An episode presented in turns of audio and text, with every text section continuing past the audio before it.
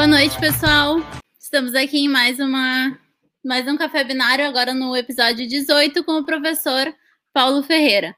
Paulo, primeiro queria te agradecer, muito obrigada por aceitar o nosso convite e estar aqui hoje conversando um pouquinho com a gente. Uh, hoje quem vai participar, então, sou eu, uh, Andressa, o meu colega Heitor, Darley, Juliane e a Laura, aqui do, do Café Binário com a gente. Então, vou começar te fazendo a primeira pergunta, Paulo. Uh, sem mencionar a tua profissão, quem é você? Tá, deixa eu dar oi, então, para todo mundo aí, para a gurizada. Uh, tô, tô nervoso, né? Tá aqui com vocês. Muito obrigado pelo convite.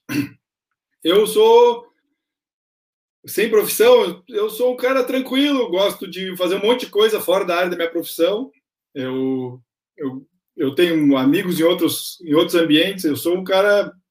Se eu tivesse que escolher um recorte dessas coisas, eu gosto muito de esporte. Então, eu, eu sou. Eu não sou um esportista, não vou dizer isso, tá? Senão vão cair em cima de mim dizendo que eu, que eu não sou esportista. Mas eu, se eu não sou, se eu não sou o cara da computação, sem falar da profissão, eu gosto do monte de esporte, do monte de esporte é, é, o que eu gosto de fazer. Não jogo nada direito, mas acho que jogo quase qualquer coisa que eu já joguei alguma vez na vida. Mas é isso, sou um cara tranquilo que gosta da atividade física, principalmente fora da de coisa fechada, né, na, na natureza. E tá, deu. Não vou, não vou, como é que se diz? Não vou me alongar nas respostas. Vocês vão ter que me ficar me cutucando. Microfone, Laurinha. Não seria eu se não fizesse isso. Paulo, que tu gosta assim, do esporte e da movimentação, a gente entendeu. Mas o que, que além disso tu faz no teu tempo livre? O que, que vai além do esporte? Bom, eu, na verdade, eu, eu tenho três filhos, né? Eu tenho a minha família, eu fico um monte com eles, gosto de ficar com eles, a gente vai para. Só que aí a gente vai para o sítio, a gente vai para o ar livre, a gente gosta de, de viajar bastante, assim, quando dá. É, a gente gosta de viajar, de passear, ficar junto com eles. Mas é isso, assim, tempo livre ou é com a família, na, com a gurizada, fazendo alguma coisa, ou é fazendo esporte. Assim. Não tenho. Eu, eu aproveito esse tempo livre para isso. Andar de moto não é esporte, então eu vou dizer que eu também dou, de vez em quando ando de, de moto. Tenho uma motoca e ando de motoca com, com os amigos de vez em quando. Show! Bom, agora a gente já escutou um pouquinho, né, do que é o Paulo sem a computação. Então, gostaria de perguntar agora, né, por que tu escolheu essa área e se tu, antes de escolher essa área, se tu chegou a considerar alguma outra? Cara, essa é uma pergunta muito boa, assim, eu gosto, esses dias eu estava escrevendo uma, uma, uma, coisa sobre mim e, e, falei sobre essa história. Eu, quando eu tinha 13 anos, eu estava na oitava série, na época era série, né, não era ano, né, e, e o pai me deu um computador, tio.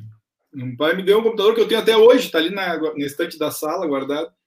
Eu não sabia nem o que era aquilo. Eu sabia, tinha um primo meu que tinha um computador, que era mais velho, 10 anos mais velho, que o pai gostava muito desse meu primo, e me deu o computador. E aí aquele troço tátil. Pai, e agora? Eu tinha um videogame. O computador liguei, ficou uma tela azul e um coisinha piscando. E aí, tá, e o que, que eu faço? Bom, tem os livros aí.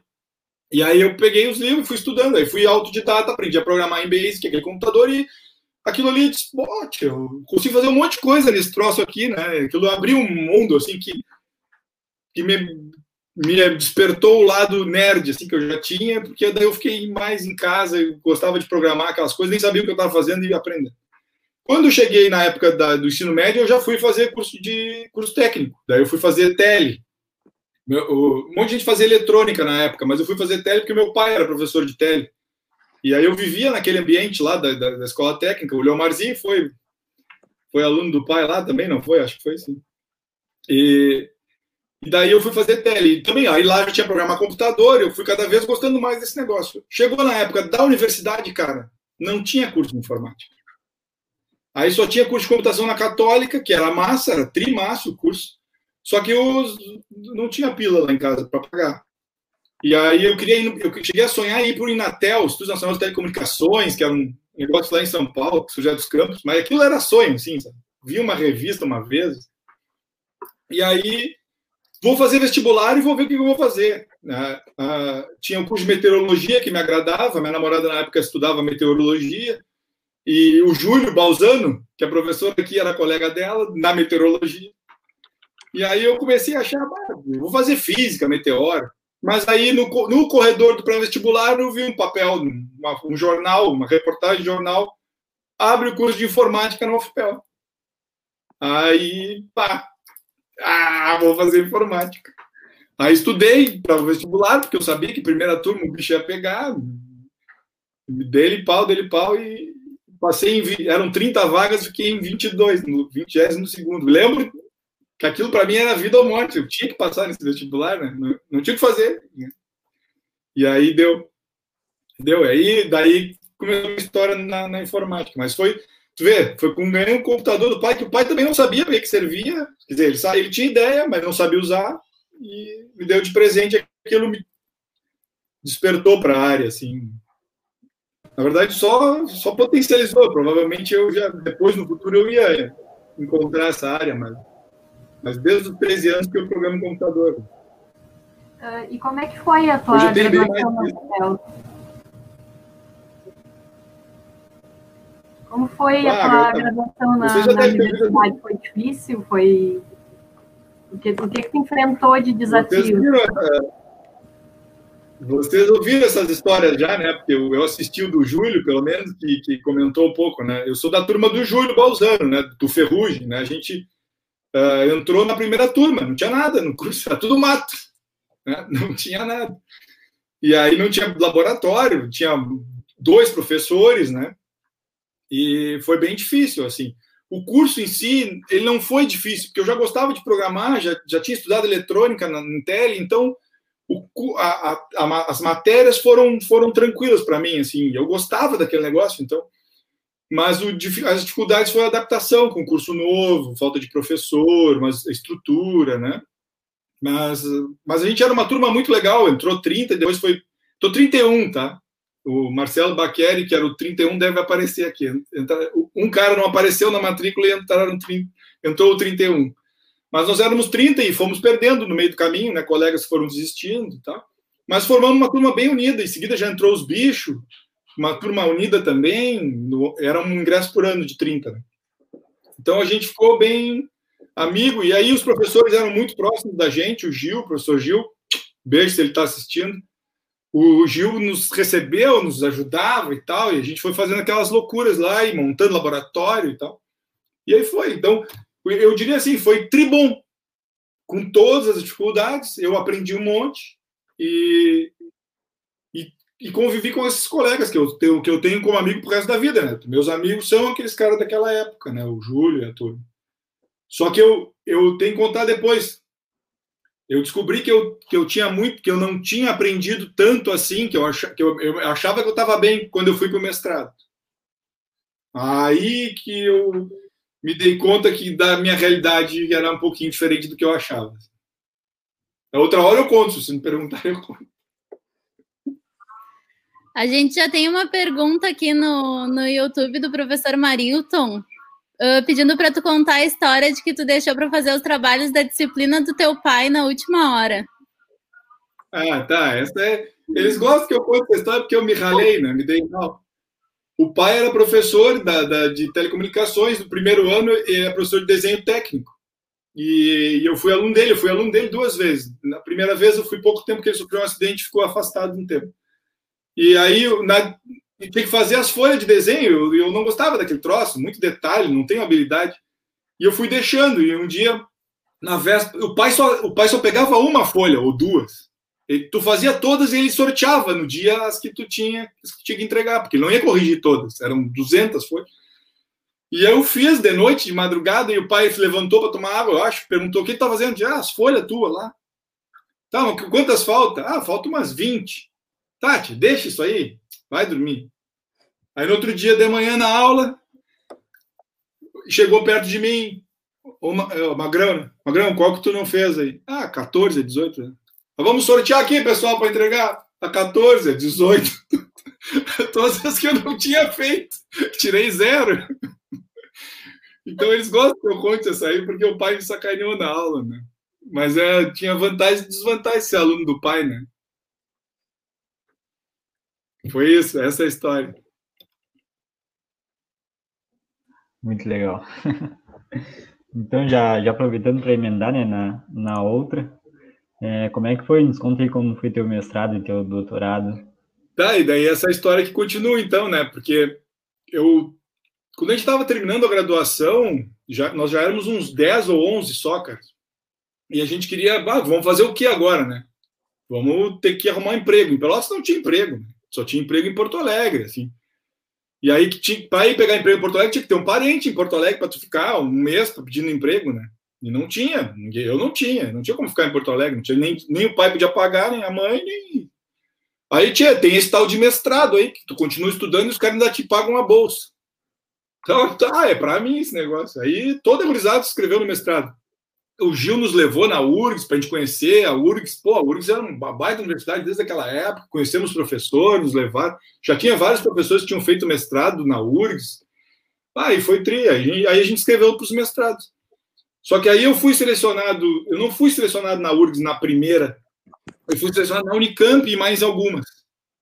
E o Curuca, que era meu colega, que também deve estar assistindo, uh, tinha ido na Unicamp e falou, cara, Tu passou na Unicamp, cara? Ah, passei com bolsa. Ah, tu vai para a Unicamp, tu vai para a Unicamp. E a gente tinha um amigão do basquete, que o apelido dele é Primitivo, e o Primitivo fazia graduação em Química na Unicamp. Aí o, o Curuca, que era super amigo do Primitivo, fez a ponte e eu fui morar com o Primitivo. O Primitivo me deu abrigo, me deu guarida né, na casa dele, jogador de basquete Primitivo. Aí eu fui morar com o Primitivo, fui para a Unicamp. Fui, fui fazer mestrado na Unicamp. E aí, cara, aí que foi o passo maior que as pernas. Aí que eu estava contando para vocês que eu descobri que tá, eu sabia bastante, eu tinha estudado tal, mas que os caras lá eram Unicamp, né, era outro lugar, era outro mundo, era. Os caras sabiam 200 mais coisas que eu, me senti um verme, aí eu, aí eu sofri, aí eu sofri. Aí as disciplinas eu, eu sofri um bocado. Os primeiros seis meses lá na Unicamp, eu cheguei a fazer a mala e dar uma sentadinha em cima da mala, chorando. Sério, vamos embora disso aqui, isso aqui não é para mim. Minha namorada estava em Pelotas, meus amigos estavam tudo na URGS, os guris foram tudo para URGS. Só fui eu e o Baiano, o Baiano também deve estar assistindo, foi para o FPB, na Paraíba. E ele não é baiano, ele é pelotense, mas ele parecia baiano, ele tinha morado na Bahia. E, e aí, e os guris ficaram na URGS, ficaram em Porto Alegre, eu, pens, e eu pensava, ah, eu devia ter ficado em Porto Alegre, na URGS. Mas aí tá, já estava no baile, me toquei. Aí fiz. Depois que eu passei nas disciplinas do primeiro ano do mestrado, aí eu relaxei. Aí eu aí minha namorada foi, eu fui morar com a namorada, já, aí não que morar com um cara chamado Primitivo fosse ruim. Primitivo é um cara super legal e ele me, me, me ajudou muito. Devo muito ao Primitivo. Mas aí fui morar com a namorada, aí a situação começou a melhorar. Para mim, assim, né, é, para minha qualidade de vida, vamos dizer, aí consegui terminar o mestrado fui para São Paulo, porque eu terminei, eu fiz na Unicamp, mas em seguida eu fui morar em São Paulo para trabalhar. Aí a internet, como a gente conhece hoje, estava nascendo. Aí eu fui trabalhar com internet em São Paulo. Mas o doutorado foi tempo depois, eu não emendei direto. Eu tive uma empresa, eu, eu morei em São Paulo, depois morei em Porto Alegre. Foi em Porto Alegre que eu pensei, pá, eu já estou aqui, né? Estava trabalhando numa empresa com os guri, a empresa era com os amigos com o Baiano, com o Roy e o Eurico. A gente chama o Eurico de Nego. O Nego, o Roy e o Baiano, a gente era sócio, tocando na empresa. Mas aí ali em Porto Alegre, a URGS ali do lado, tia, começou a me dar uma vontade de fazer doutorado. Aí fui fazer doutorado na URGS. Larguei a empresa, fazer doutorado na URGS. Aí já, tava, já, tinha, já tinha um filho, já, né? Meu filho nasceu em São Paulo. E daí tá, fui, fui fazer doutorado, me, me diverti o doutorado inteiro. Como qualquer doutorado, tu tem altos e baixos mas foi tribom, foi, foi bem mais tranquilo que o mestrado, né? Tem gente que diz, ah, meu doutorado foi muito mais difícil. Para mim, o doutorado foi mais tranquilo, eu já estava mais. É, é, como é que eu digo? Mais ambientado, já estava mais, mais maduro também, mais velho, né? Então, o doutorado foi tranquilo. Foi na URGS, terminei mais ou menos no prazo, demorei um pouquinho mais só. Eu viajei, fiz, não fiz sanduíche no exterior, não fiz. É, eu, eu ganhei a bolsa de CNPq para ir para a Alemanha, mas aí deu uma zebra com a minha orientadora lá, que ia sair, que ia ficar afastada por licença maternidade. Aí eu fiquei com medo de ir com a família para lá, já tinha um gurizinho, que é o Lucas, que, que é aluno da computação agora. E aí a gente fiquei com medo de ir para a Alemanha, ficar um ano com a família e depois voltar e não ter dinheiro, né? Porque eu era professor já de universidade privada para sustentar a família. Aí não fiz, não fiz o sanduíche, não morei no exterior no período do doutorado. E aí depois, logo depois do doutorado, eu já fiz concurso para cá, para o UFPEL e terminou o assunto do doutor, Essa é Tem muito mais coisa no meio desse caminho, óbvio, né? Mas objetivamente é isso. Mas, mas tu sabe que aqui agora, nos comentários da, da live sobre esse assunto ainda, o professor Júlio está nos perguntando se esse apartamento era bem limpo e qual é a história desse apartamento. Acho que era o que morava com o Primitivo. Isso, isso. É, morava eu, o Primitivo e o outro cara, né? E é o apartamento. O, o Júlio ficou nesse apartamento, ele e o, e o Curuca, né? Ele, o Curuca, ele foi junto com o Curuca para Campinas, ficou lá e depois ele foi um dos que, é, ele foi um dos que disse, vai Paulo, vai Paulo. Foi um. E o apartamento era bem sujo, mas era, era só os guri, né, tia? Quando a minha namorada foi me visitar lá, nós passamos dois dias limpando o apartamento. Para ela chegar, né? Mas, mas, é, mas era, era, era, era difícil, era um apartamento que era um kitnet para três caras grande, ocupando três jogadores de basquete. Então era era pequeno demais, era, era... a gente passava o dia na universidade, né? Eu, eu ia às sete da manhã para a Unicamp no primeiro ônibus e voltava no último ônibus às dez da noite. Quando eu não dormia no laboratório. Não dá para estar tá limpando o apartamento. Verdade. Não dava. Verdade. No final de semana eu dormia tudo que eu podia. Tudo que eu podia eu dormia no final de semana. Tudo. Assim, acordava, não, vou dormir mais um pouco. Dormir. Tudo que eu... Foi muito cansativo, muito, muito difícil, muito, muito. Eu fazia trabalho, final de semana, trabalho, trabalho, trabalho. Tive um monte de amigo que me ajudou muito, assim, caras que eram muito melhores, sabiam muito mais, caras que sabiam menos, mas a gente se agarrou e, e juntos a gente fez conseguiu vencer aquela. O primeiro semestre do, do mestrado foi muito difícil. Né? Eu vou contar, vou dizer por que, que ele foi difícil. Tinha disciplina de complexidade de algoritmos que eu não tinha tido bem aqui na UFPEL. Então tem muita matemática que para mim era difícil. Mas eu, eu fui parar numa disciplina de compiladores, que a gente escrevia um compilador, teve que escrever um compilador de uma linguagem funcional, que eu não sabia o que era. Ele era escrito numa linguagem unidade objeto, que era Java, que eu também não tinha estudado, não tinha esse objeto, e de uma arquitetura chamada é, é, RISC, que eu também não conhecia. A arquitetura que eu estudei aqui não era essa. Então eu não conhecia a arquitetura, não conhecia a linguagem do, da, do compilador e nem a linguagem da, que eu estava produzindo. Então foi muito difícil. Esse trabalho aí foi. O cara tinha chegado do doutorado, professor, é, foi, ele fez em Princeton, chegou do doutorado loucão, com sangue no olho, babava, sabia tudo. Bah, cara, ó.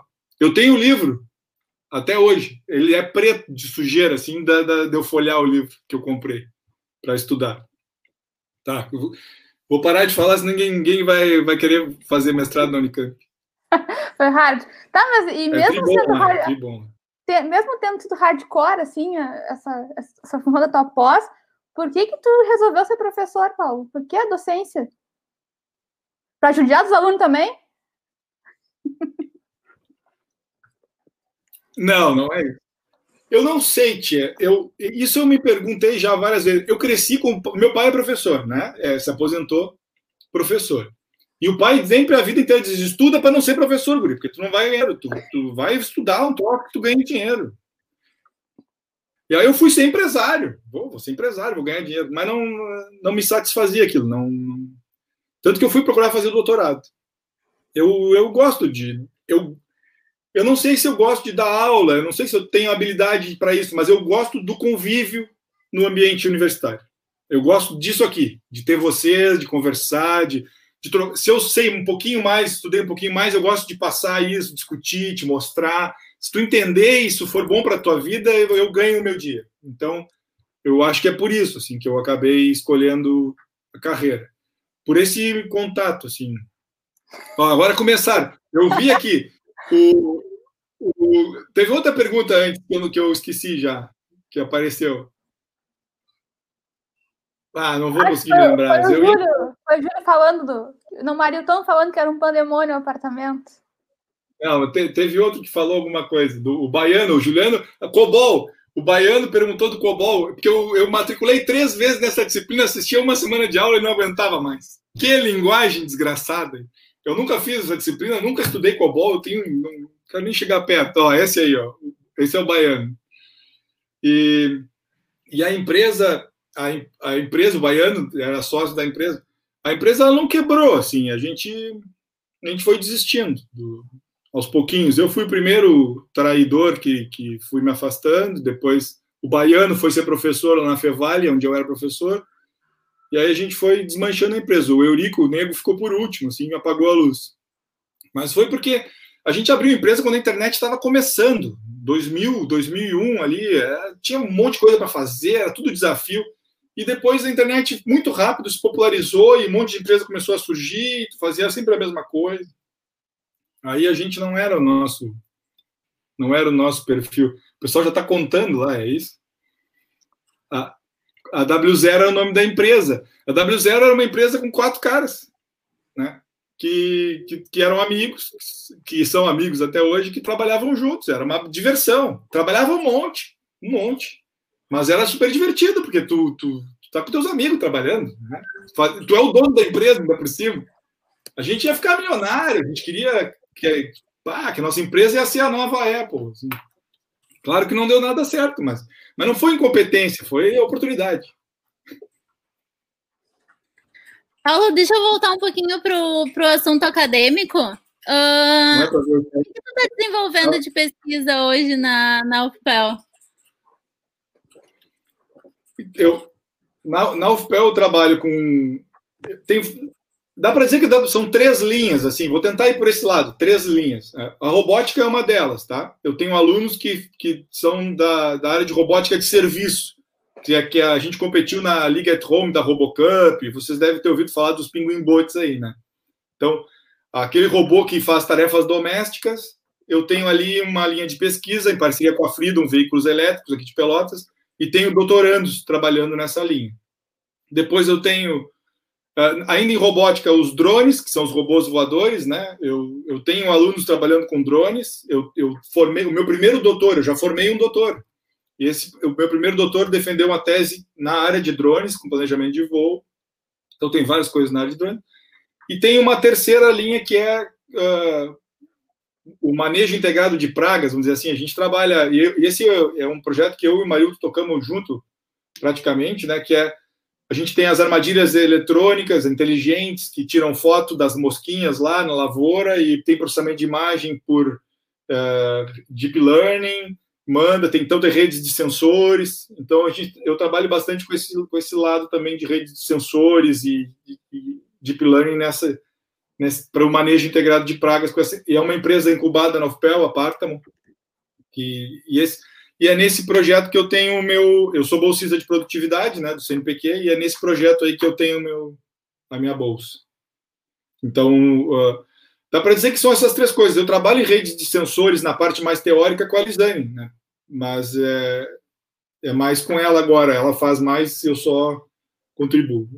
Eu diria que são essas três linhas: bastante robótica, voadora e de serviço, e as redes de sensores lá no para o manejo integrado de pragas. Não sei se eu respondi, mas você tem que me explicar. Não,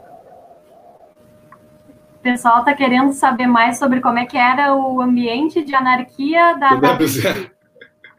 Era um ambiente de anarquia muito bem organizado. Assim. Só era ruim quando tinha jogo de futebol no, no meio da tarde, assim, ou, que, aí, ou no final da tarde, que todo mundo voltava suado do futebol e seguia trabalhando. É, eram, eram as partes ruins. Assim. Era bem bagunçado.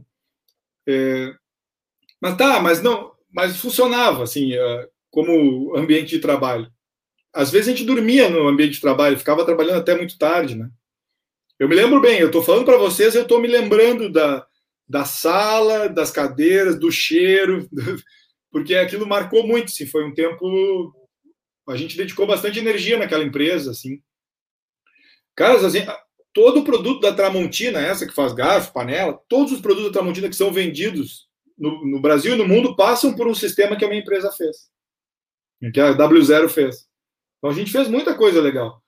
Se vocês têm Sky, aquela de televisão interativa, você, já sabe a Sky TV tem uns joguinhos. Uh, alguém vai, alguém que está assistindo já viu isso. Aqueles joguinhos foi a minha empresa que fez, foi a W0 que fez. Então a gente fez muita coisa legal para outras tantas empresas, né? E, e, era super divertido os desafios assim. A televisão interativa na época foi foi um desafio super legal, assim, nos motivou bastante para conhecer a tecnologia, né? E, desenvolver. A gente gostava era disso, pegar um pepino assim e ficar estudando como fazer, fazer uns códigos bacana para resolver esse problema. Nós éramos quatro programadores, assim, dá para dizer. E aí a empresa precisava de mais gente, né? E talvez por isso que ela não cresceu. Mas o pessoal está comentando aqui no, no chat que tinha uma tal da programação da TV diferenciada. Ah, não, não vou falar sobre isso. Ó, mas tá sendo requisitado ali no chat aí. É, a gente tinha a Sky, porque é, a gente trabalhava para a Sky, então a gente tinha a Sky aberta, e aí vocês podem imaginar, né? Vou deixar para a imaginação de vocês os canais que ficavam durante o dia. Né? A gente recebeu uma visita de uma colega da faculdade, da colega da, da UFPEL, um dia, com, e não se deu conta o canal que estava tocando. Os caras pararam com frio, congelado. Ah, troca de canal, troca de canal. Horror. Não vou mais contar. Terminou. tá, então vamos, vamos pro, voltar para o Paulão na universidade. Conta para nós como é que foi a tua, a tua experiência como coordenador lá do curso de ciência, né? Que eu sei que tinha até um. rolava até um slogan de vamos fazer a, a computação, a ciência grande de novo, uma coisa meio discurso do Trump. Não, não é isso, não, ah, eu, eu, peguei o bonde andando. Conta para nós como é que como é que é essa história. É o Yes We Can. Ah. Vou contar. Quando eu cheguei na, na, na universidade, eu, eu, eu, tinha tido uma experiência bacana, assim, com, a, com uma próximo de um coordenador de curso, que é o Marcelo, lá da Facate. E eu trabalhava, eu morava em Taquara nessa época e eu trabalhava em Taquara na, na Facate na Fevale. E eu via ele trabalhando, participei bastante com ele da, da via ele, eu não fazia nada, eu só assistia e aprendi olhando achei que tinha aprendido olhando como é que era ser coordenador de curso. Porque ele era um baita coordenador. Os caras tiraram cinco no ENAD, quando eu era professor lá, uma faculdade do interior.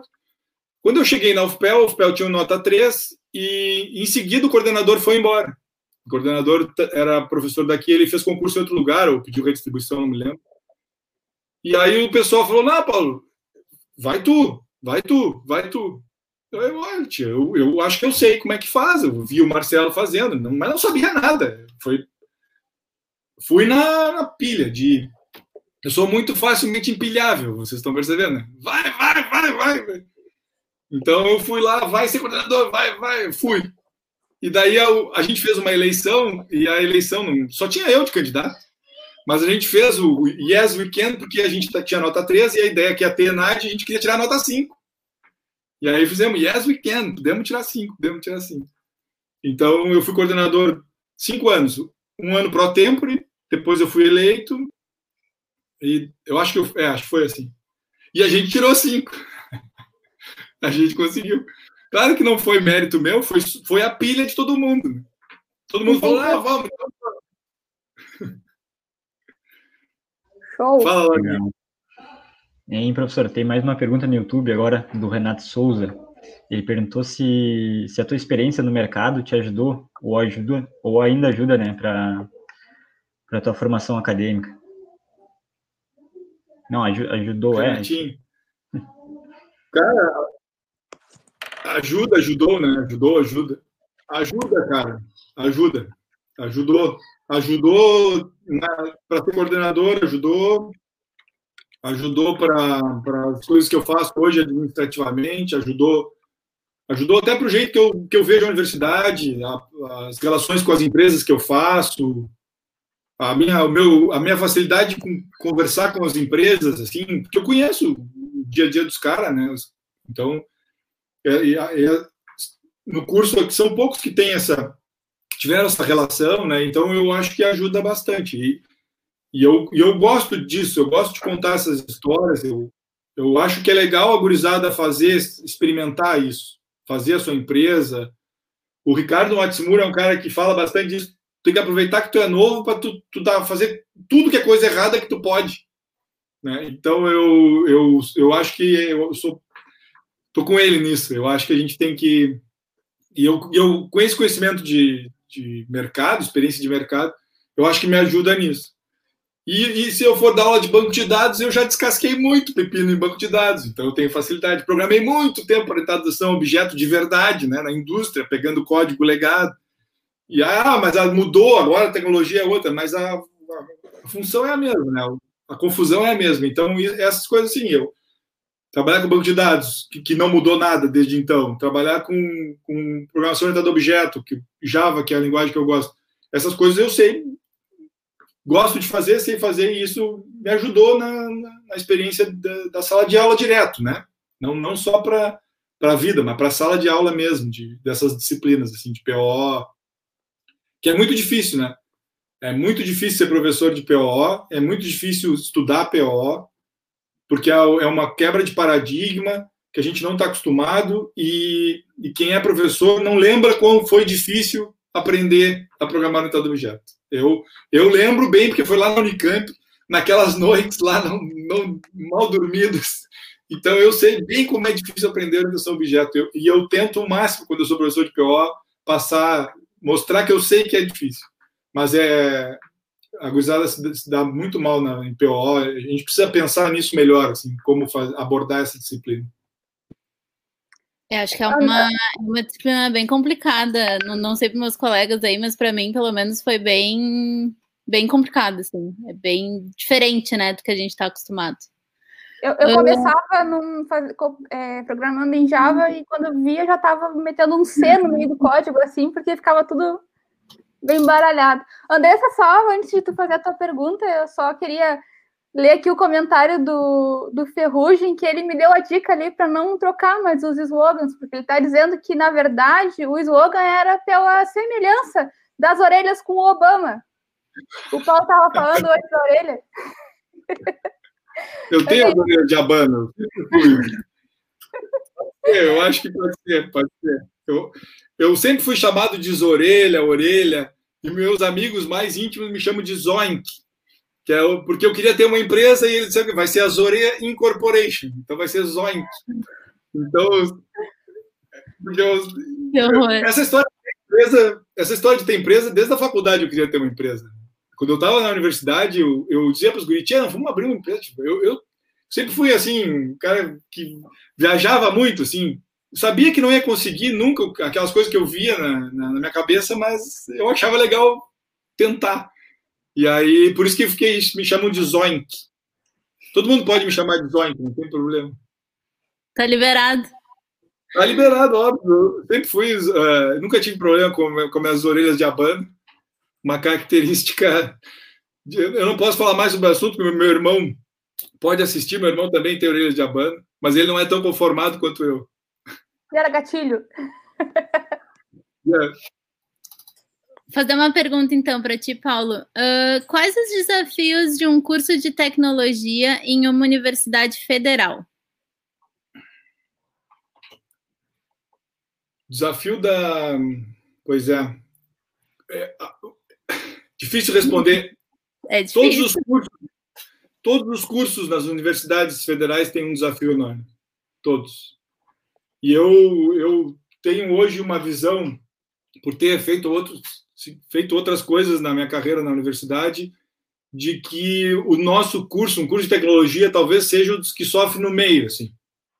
Porque tem outros cursos que, que sofrem muito mais, né? São os cursos da área da saúde, por exemplo. Precisa, cursos que tu precisa ter insumo, que tu precisa ter gosminha para os tubos de ensaio, tem que ter fluxo contínuo de comprar coisa para botar em, em, obturação, sabe? É, é, é, cursos que precisam de um investimento maior sofrem mais que, o curso, que os cursos de tecnologia. Claro que tem cursos que sofrem menos. Né? Vamos pensar que um curso que, que precisa, que as aulas são mais teóricas, né?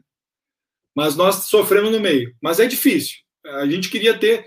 Eu fui professor da Fevale, vou dar um exemplo para vocês. A Fevale, é, em termos de, de recurso, tecnologia, prédio, é um negócio espetacular. Né? Todos os laboratórios estavam sempre tudo novo, não tinha nada nunca estragado, sempre tinha laboratório de todo jeito, né? A FEI, que é uma universidade privada de São Paulo, eles participam das competições de robótica.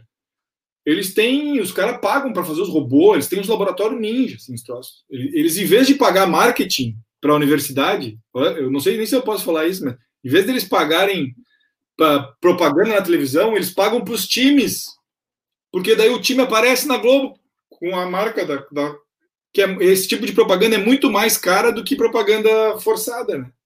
Então eles gastam um monte de grana com os times, investe um monte em pesquisa e desenvolvimento. Então quando tu vê essas coisas acontecendo na tua universidade que tu gosta, que tu estudou, que tu que tem nos teus alunos, tu podia ter o mesmo o mesmo recurso, né?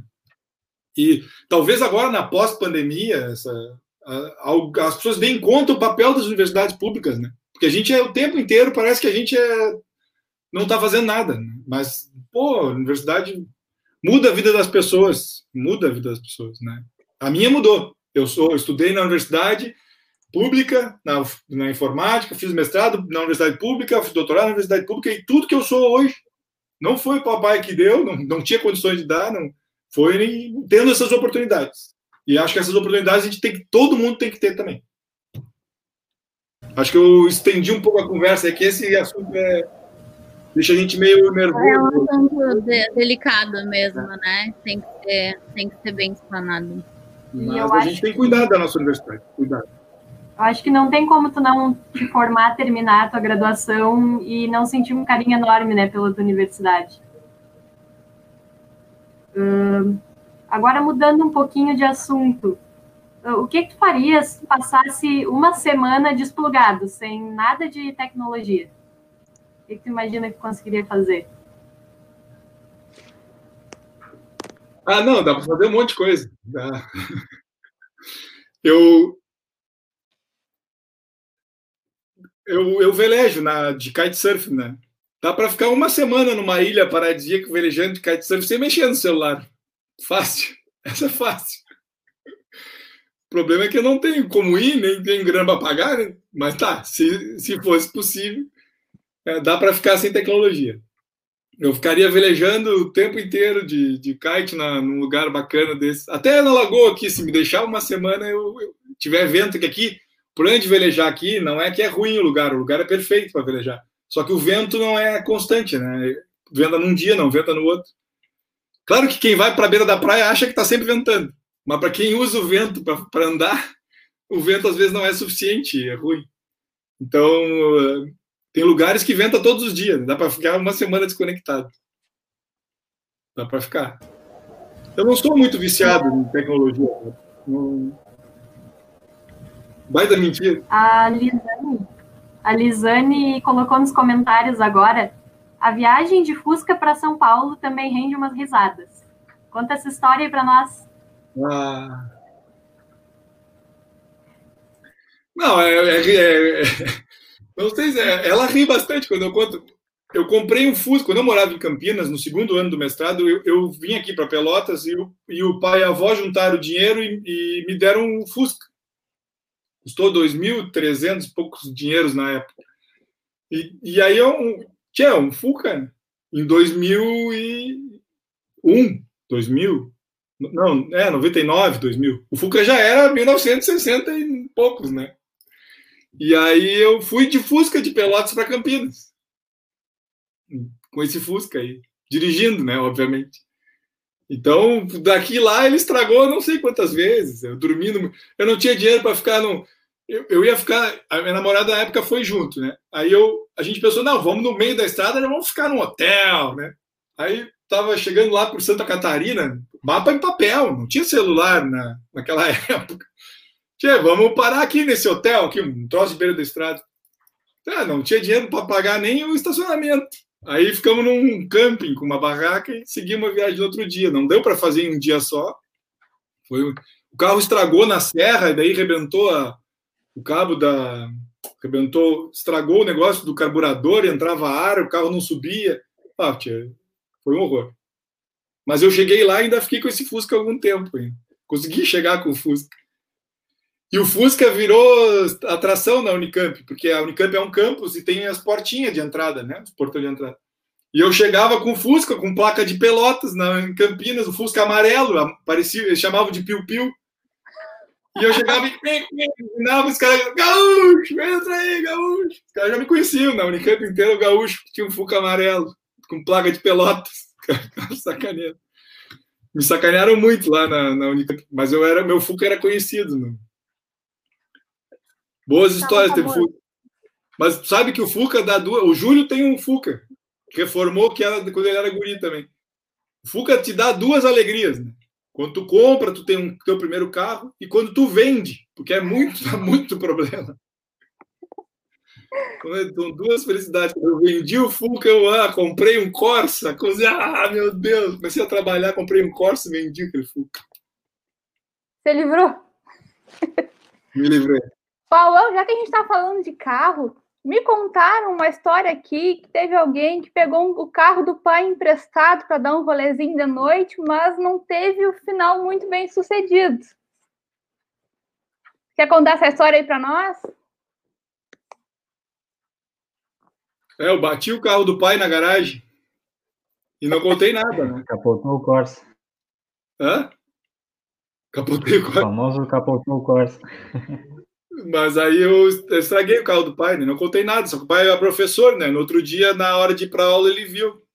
Tava amassado. A coisa ficou feia pro meu lado. Na garagem. Mas eu. Era, uma, era um absurdo. O cara dirigiu o carro com. Eu não tinha 18 ainda. Né? E não e eu aprendi. Aprendi a dirigir o carro com o pai, não, não tinha que fazer autoescola, né? Eu fiz o exame, cara, com Del Rey a álcool, o exame das balizas.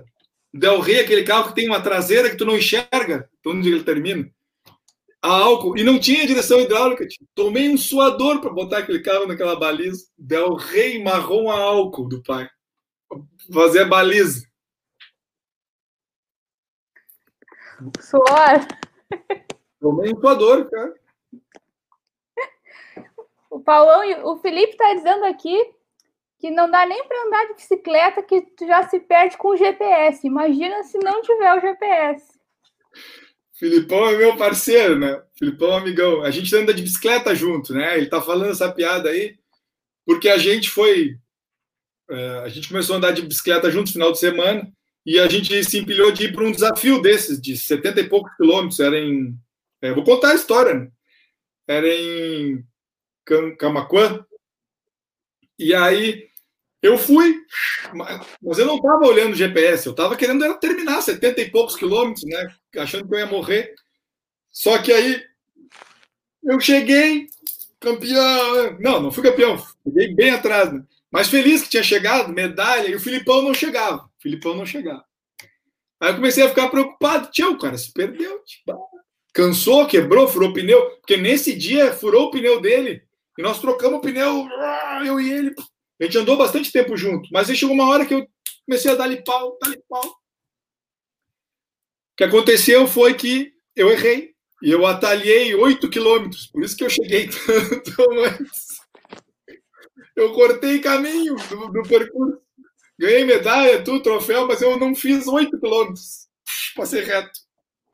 Tava tão afim de chegar que eu não vi que tinha uma curva assim. E era muito pior o trajeto que, que tinha que fazer que eu não fiz. Depois eu comparava os GPS com o Felipe, tava lá, ó, ele fez um monte de coisa assim e eu passei reto. É por isso, é por isso. Mas eu, eu, sou, eu sou o que diz para onde que a gente tem que ir. Ele tá me sacaneando, mas. Paulo, é agora é aqui, dobra aqui ou não? Não vou mais dizer. Ah, a gente vai lembrar quando for a entrevista dele dessa história. Lembra. Aí eu vou ficar no chat lembrando outras histórias dele. Tá chegando mais pergunta aqui, Paulão. O Felipe Goulart pediu para te dar uma dica para quem não sabe qual a área de atuação escolher. Dentro da computação? Acredito que seja. Ah, cara, isso aí o cara nunca sabe, eu acho, tia. É, Felipe, Cara, eu, eu, eu acho que tem que fazer as disciplinas e, e, ver o que, que tu curte, assim, de, de, fazer, porque depois que tu for pro mercado de trabalho, tu vai fazer muito aquela coisa. Né? Então, mas dá para errar também, Também dá. Eu, eu não queria trabalhar nunca com banco de dados, nunca imaginei. E aí, quando eu fui para a empresa, começou a aparecer os pepinos de banco de dados. O, o baiano, que era o nosso DBA oficial, sabe um monte, é um guri é um monstro de banco de dados. Fui aprendendo com ele e tá, até gostei depois. Eu não gosto de redes, assim, por exemplo. Eu cheguei a dar aula de redes uma época. Me apertei, ah, tem que dar aula de redes, bom, vou dar aula de redes. Mas é, eu não gosto, eu acho muito chato aquilo, os protocolos, a configuração, nunca funciona, instalar coisa. Eu não gosto. Mas então acho que é por aí, tu tem que ir vendo que tu não gosta mesmo. Assim, ah, redes eu nunca imaginei trabalhar, não quero. Então essa parte eu descartei direto. Assim. Admiro quem tem paciência. E, a inteligência artificial foi porque eu gosto de programar. Eu, eu sou, eu fiz uh, mestrado em IA e doutorado em IA, porque eu gostava de programar e a IA tinha uns desafios de programação interessantes, assim. Então, nem é pela área, assim, ah, IA me chamou, não, me chamou a atenção programar. E aí a IA tinha uns desafios de programação bacanas que me, me chamava a atenção. Então é isso, assim, eu, é que eu resumo, é que é, é difícil resumir, mas a computação para mim, o que eu gosto é programar computador, fazer o computador obedecer aquelas comandos que eu dou para ele, e aí eu gosto de fazer as coisas, é, as, as, soluções para programação que, se, que, sejam mais elegantes em termos de orientação a objeto, aquilo ali para mim me fascina. Então, aquilo ali que eu gosto de fazer. Então, a partir dali, eu fui escolhendo áreas. Né? Então, como, como eu gosto disso, nunca redes foi uma opção para mim. Talvez computação gráfica fosse, se eu tivesse flertado com a área, tivesse experimentado. Né? Mas é, é uma coisa assim, tu tem que fazendo as disciplinas, às vezes tu gosta de uma área porque tu gosta do professor, tio. Tu gosta do professor, tu, o professor te ajuda, tu vai curtindo, que tu, pá, cara, que massa. E aí tu vai para aquela área. Não é uma coisa muito. Dentro da computação, eu acho que não é uma coisa que tu tem que te preocupar assim, dramática. Dramático fosse se tu tivesse em dúvida entre computação e educação física. Aí, pô, eu não, não ia saber te responder o que fazer. Né? Parar um pouquinho a computação e ir lá fazer umas disciplinas, aluno especial. Tá? Mas dentro da computação, é, é, eu acho que é isso. Estou tentando não, olhar o chat privado aqui que você É, não, não olha o chat. Tu falou que redes é uma disciplina que tu não, não curte muito, dá e tal. Uh, quais, quais tu gosta? Qual é a melhor disciplina uh, que, tu, que tu gosta de dar assim, sem ser banco de dados, né? Vamos falar de banco de dados. Eu nem gosto muito, eu nem gosto muito de banco de dados. Assim. Se eu tiver que escolher, banco de dados vai ficar por último. Assim, eu. É, eu gosto de PO. Eu gosto de programação orientada a objeto. Eu, mas não posso contar isso para meus colegas, senão eu vou dar PO o resto da vida. Mas eu gosto de programação orientada a objeto. É a, é a disciplina que eu mais gosto. Gosto de IA, pela relação com IA. Gosto de estrutura de dados, por causa da programação. Eu fui monitor de estrutura de dados quando eu era aluno. Eu gostava um monte de, de estrutura de dados. Então, estrutura de dados 1 e 2, aí 3 eu, eu gosto. Se eu tivesse que escolher três disciplinas, tá? Ia ser tá. PO, estrutura de dados 1 e estrutura de dados 2. Tá bem, obrigada. E, professor, nessa, nesses anos todos de, de estudo, assim, tem algum professor que te marcou na tua história, assim, que foi que te ajudou muito, assim, que tu gostou da cadeira, assim, alguma coisa? Cara, não, não dá para dizer que tem um professor, assim, que tu... Tem um cara, que é o Gil Medeiros, que eu já mandei beijo, que é o nosso professor mais velho, ele, quando eu entrei, ele era coordenador do curso, é um cara é, mais velho, um cara que sempre foi um cara sábio, assim, para mim, sabe, respeito e tal. Então, ele é um cara sempre que eu admirei, sempre, a vida toda, foi uma referência como professor da computação, porque foi o primeiro cara que, que me acolheu, o cara que me incentivou. Né? Então, ele é uma referência. Mas tem professores bons, assim, que, que tu tem que olhar o que o cara. Tranquilo? Travou? Não, tá tudo certo. Já ouvindo.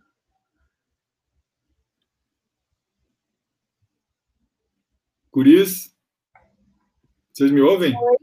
Sim, a gente está te ouvindo, tudo certo. Ué, não está nos ouvindo?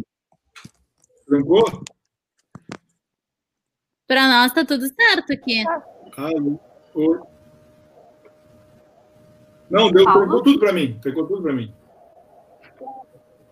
A gente está te ouvindo. Tá, desculpa, trancou tudo para mim. Desculpa. Tá. Ah, vocês viram falar do Gil? Sim, sim. Sim? Sim. Tá, e eu estava falando de outros professores, que eu acho que em outros, em outros momentos, outros professores vão te inspirando. Tu vai vendo, pô, esse cara aqui é tão bom nisso, esse cara aqui tem um jeito legal, esse aqui trata os alunos bem, esse aqui estudou muito, domina muito, então tu vai te inspirando é, em, em, vários, assim, e me inspirei em colegas professores também, que eu admiro, né, daqui, que são da computação, é, eu, eu, eu procuro sempre pegar boas referências das coisas boas das pessoas e tentar, pô, o cara faz isso bem, eu vou me inspirar nisso. Mas se eu tiver que escolher um professor da história, eu acho que o Gil foi a referência porque estava lá no início, que apoiou, incentivou, mas mais por isso do que pela, pela formação, propriamente dito. Legal. Chegou uma pergunta do YouTube aqui que tem um pouco a ver também, do Jerônimo. Ele fala: Professor Paulo, você tem algum herói ou alguém que admira muito?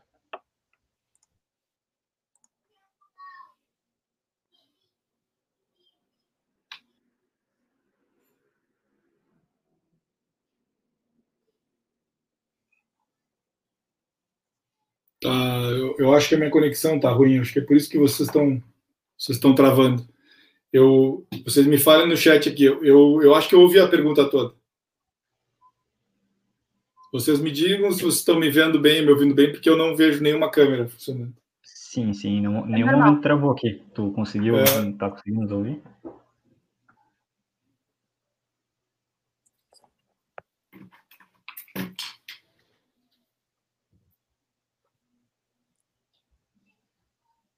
Que probleminha técnico. Tá ouvindo, professor?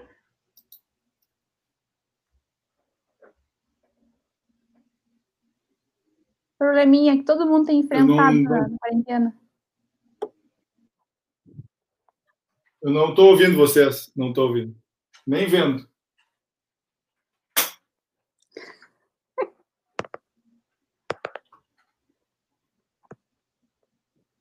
Nada, nada, nada que Acho que eu voltei. A gente está te ouvindo. A gente está te ouvindo. Te ouvindo, te vendo.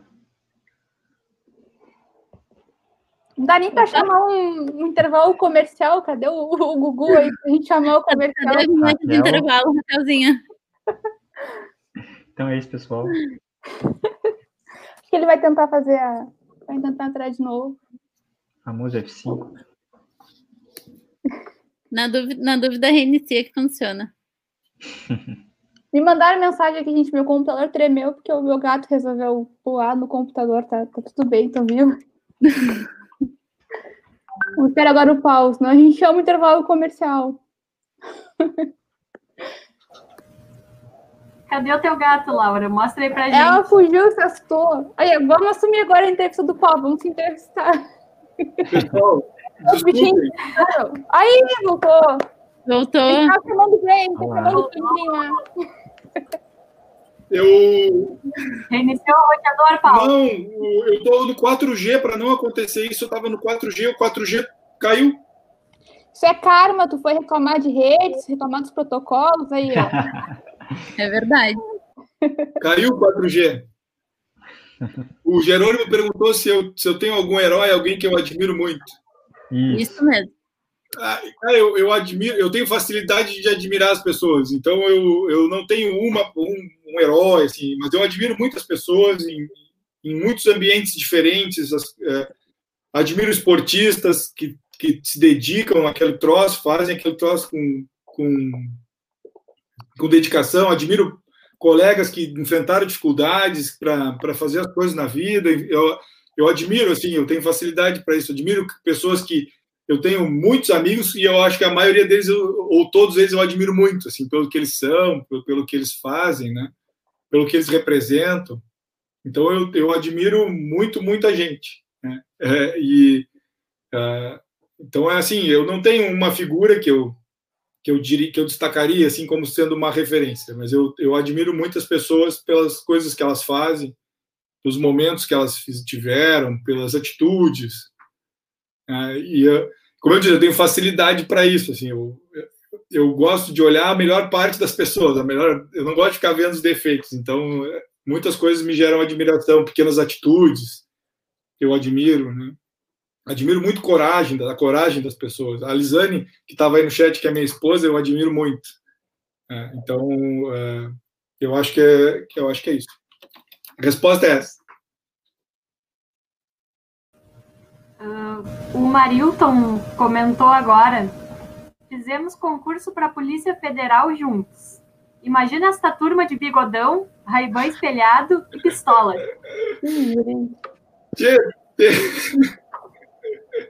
teve, uma, teve um concurso para a Polícia Federal, pra, mas não era para agente, era para perito. É, e a gente tava, morava todo mundo em Porto Alegre. Eu, eu conhecia o Marilton muito pouco, assim, conhecia da época da Católica ali, mas todo mundo fez esse concurso para a Polícia Federal. Ninguém passou nesse concurso. Mas todo mundo fez. É, mas o, teve um cara que passou, sim. Teve um cara que passou que está na polícia aqui em Porto Alegre, amigo nosso, é, que passou nesse concurso, mas até deixou o mestrado, ele largou o mestrado na URTS para ser perito da Polícia Federal, porque tem informática, né? Perito tem informática. Mas eu nem sei se teve concurso depois daquilo, não me lembro mais, mas foi uma época que todo mundo fez esse concurso. Eu não sei, eu não esperei nem o gabarito, não sabia nada. Eu não estudei, eu, te, eu já tinha empresa, eu acho, eu não estudei. Mas ia ser engraçado nós da Polícia Federal. Mas tu, tu, te imaginava trabalhando com isso? Tipo, como tu, tu pensa que se tu tivesse conseguido passar, teria sido para ti essa trajetória? Horrível. Não, por isso que eu não passei. Né? Assim, eu, eu tive uma, eu tive uma grande frustração assim de não ter passado uma coisa. Tá? Tudo que eu não passei, eu não consegui, eu me. Ah, isso aí eu nem queria mesmo. É, mas quando eu estava terminando o mestrado, na metade do mestrado, eu fiz um processo para trabalhar na Microsoft nos Estados Unidos. E o pessoal da Unicamp fez, e aí eu sabia que ia ter esse processo, eu me inscrevi. E fui passando nas etapas. E fui passando. Aí, a última etapa, olha o gato a última etapa do, do processo de seleção da Microsoft para trabalhar lá em Redmond, nos Estados Unidos, era um negócio no Rio de Janeiro. Que tu ia para o Rio de Janeiro fazer um monte de teste. Cada. Um dia eu conto com detalhes, mas é um monte de teste lá no Rio. Os caras pagam a passagem, fui para o Rio, fiz todos os testes, fui. Para mim, na minha cabeça, tinha ido bem. E quando eu voltei de lá, ainda estava inscrição aberta, eles já estavam selecionando. E eu falei para um amigo meu, que é o Ivan, que é um cara 10, assim, um cara daqui do Rio Grande do Sul, ele era meu colega lá. Cara, faz o teste, faz, cara, faz, vamos trabalhar nos Estados Unidos, vamos lá, faz. E ele se inscreveu e fez também. Fui dando as dicas para ele, olha, aconteceu isso, e ele foi fazendo. E aí chegou o dia da resposta. E eu lembro também do, do cenário, do cheiro, como é que eu, a posição que eu estava, o computador que eu estava, com o mouse. E eu recebi um e-mail dizendo que eu não tinha sido selecionado. Que eu não tinha passado nessa última etapa. Por muito pouco. Por muito pouco. E aí o Ivan me mandou uma mensagem que ele tinha passado. Que ele tinha conseguido. E eu, eu empilhei ele, fiquei super feliz que ele passou. Eu disse, ele foi, ele mora nos Estados Unidos até hoje. E eu fiquei feliz que ele passou e conseguiu e tal. Mas naquele momento ali foi um momento de muita frustração, assim, para mim. Da, da, vida toda profissional, aquele momento ali foi um, uma, uma porrada, assim. E aí, a partir dali, eu já mudei meu jeito de ver a vida, minhas expectativas, comecei a, sei lá. Aquilo foi um baque importante, assim, que, que eu, que eu que depois o resto é ah, não passei, não era para mim mesmo, aquilo nem queria mesmo.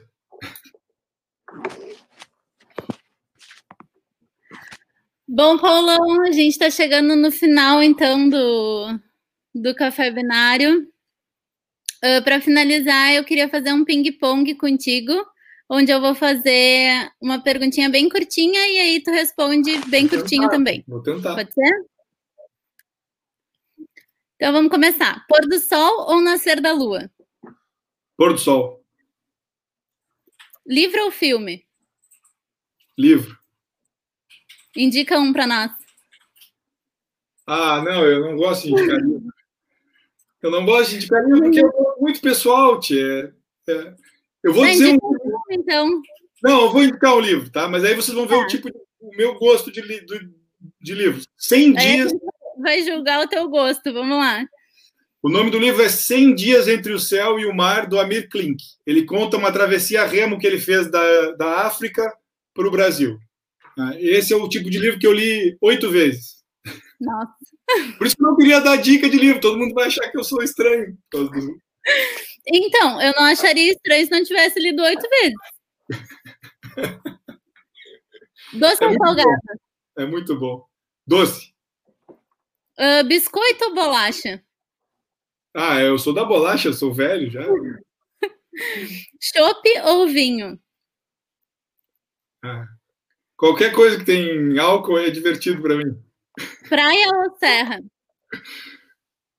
Ah, não, eu não posso escolher essas coisas. Praia, Rock ou música gaúcha? rock, Batman ou Superman? Superman, Uma palavra. amor, Uma festa boa precisa ter. rock and roll. Foi cerveja, né? Hã? E cerveja, né? Ah, mas se não tiver cerveja, se tiver cerveja e não tiver rock and roll, não vai ser boa. Se tiver rock and roll, é boa. Mas e se, se, se tiver rock and roll e não tiver cerveja, vai ser boa? Ah, eu não sei. O problema é não ter rock and roll, sempre. Bom, então queria começar ah, agradecendo o pessoal, a Juliane e o Heitor, que são colegas do, do PET. Agradecer o Darley também, que acabou caindo, não pôde participar com a gente. Queria agradecer a Laura, que foi idealiz- ide- idealizadora do projeto Café Binário junto com a gente, é a nossa representante discente da, da engenharia. E queria te agradecer, Paulo, de novo, por estar aqui com a gente, por pegar essa uma hora aí do teu, do teu dia para vir falar com a gente. Ah, tenho mais uns avisos finais aqui. Primeiro, queria pedir para o pessoal ah, olhar ali na descrição, tem um forms de feedback para que a gente saiba como é que a gente está indo nesse projeto e que a gente possa sempre melhorar para trazer o, que vocês querem ver, né? Ah, queria agradecer o pessoal do backstage também, a Monielle, a Raquel e o Jerônimo. Pessoal, podem seguir nosso, nosso Instagram também, lá da Computação FPEL, o Instagram do, do DA. O nosso episódio vai ficar disponível aqui no YouTube, vai ser lançado também em forma de podcast. Para falar com a gente, para falar com seus colegas também durante esse semestre alternativo, podem entrar lá no Discord da computação que a gente criou. O link está dentro do, da bio do Instagram. Paulo, quer dar mais uma palavrinha aí pro pessoal? Eu quero pedir desculpa porque a minha internet do 4G acabou caindo, um troço totalmente inesperado. Eu tive que ter o Wi-Fi. Então, cortem essa parte da versão final. Tá Quero bom. agradecer um monte vocês por terem. Primeiro, agradecer por, por nos proporcionar esses momentos. Assim, os guri, todo mundo que participou adorou, eu não fui diferente. Adorei. Tomara que tenha uma segunda versão para te contar outras histórias, que eu vou me divertir muito. Então, muito obrigado. Obrigado a todos. Tá bem, obrigada a todos, pessoal. Se cuidem, lavem as mãos. Dá tchau lá. Dá tchau. Tchau, pessoal. Muito obrigado. Tchau, obrigada.